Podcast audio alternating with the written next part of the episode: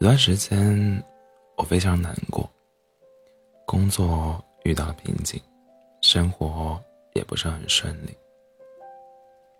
你会发现，当你自身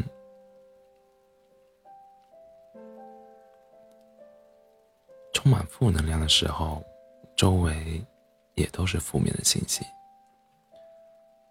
身边的朋友都在跟你抱怨，网上刷出来的。也都是焦虑，每天机械似的上班下班，为了碎银几两，贩卖梦想。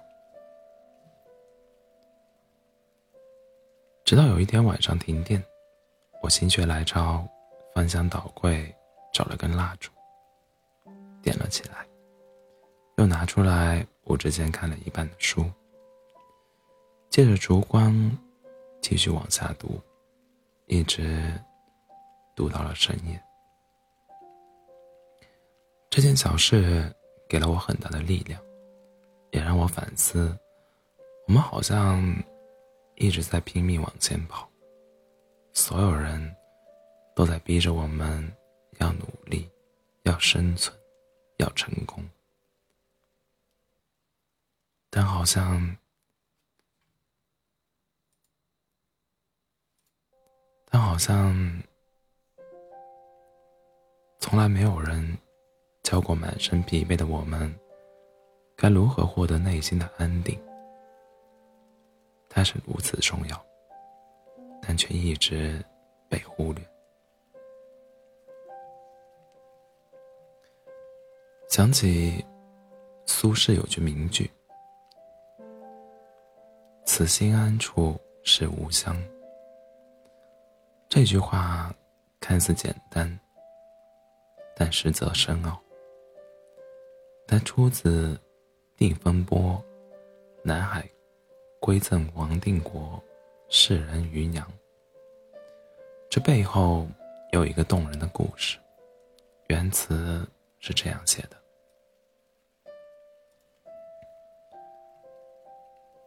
长羡人间卓玉郎，天应奇雨点苏娘。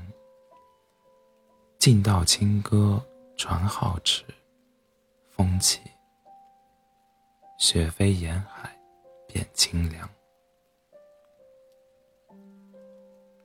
万里归来颜愈少，微笑，笑时犹带岭梅香。试问岭南应不好，却道此心安处。是吾乡。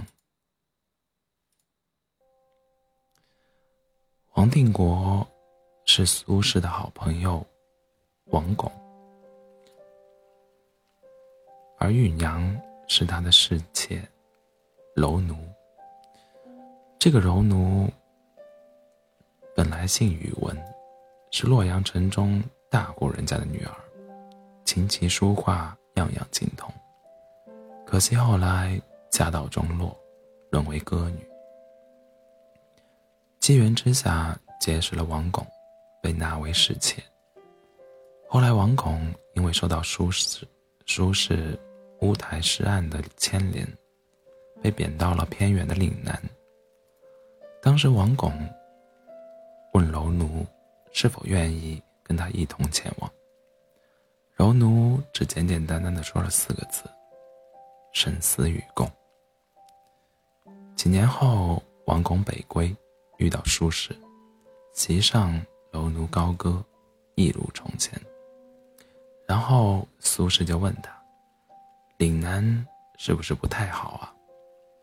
因为当时的岭岭南属于南荒之地，尚不开明，而且古代岭南有瘴气，人容易生病。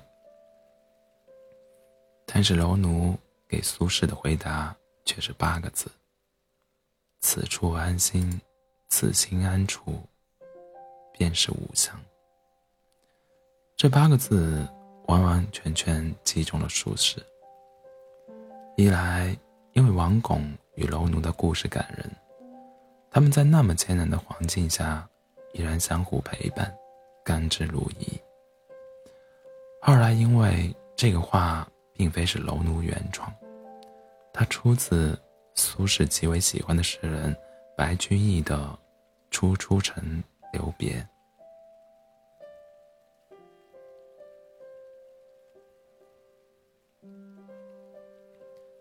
遭虫，呸！遭虫子，遭虫子金龟，暮出青门去。误言城东陌，便是江南路。扬鞭促车马，挥手辞亲故。我身本无乡，心安是归处。这首诗大概写于白居易被贬江州赴被贬江州赴任前夕。他因为得罪权贵，被人诬陷，不得不辞别长安古桥。我们回看历史，经常可以站在全知角、全知视角，发现诗人的一生起起伏伏。然而设身处地去想，每一次贬低。对他们来说，其实都是未知的穷途末路。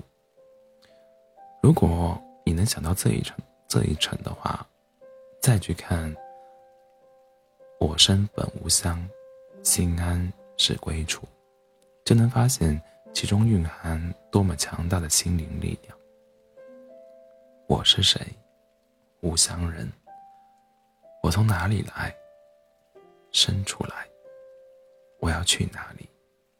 心安处。短短一句话，涵盖了哲哲学的三大问题。然后你再看，白居易字字乐天，他终其一生都在寻找乐天知命的方法，而苏轼不断被贬，越是在低谷，越是要绽放。一个唐朝，一个宋朝，相隔几百年。有着不同的人生经历，不同的性格追求，却得出了同样的答案：酸甜苦辣，悲欢离合，求不得，爱别离。试问人生，到底该如何自处？答：心安是吾乡。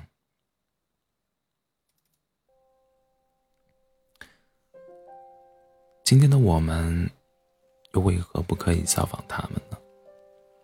人生短暂，不应该反复拉扯，把时光浪费在沮丧、痛苦和自我怀疑。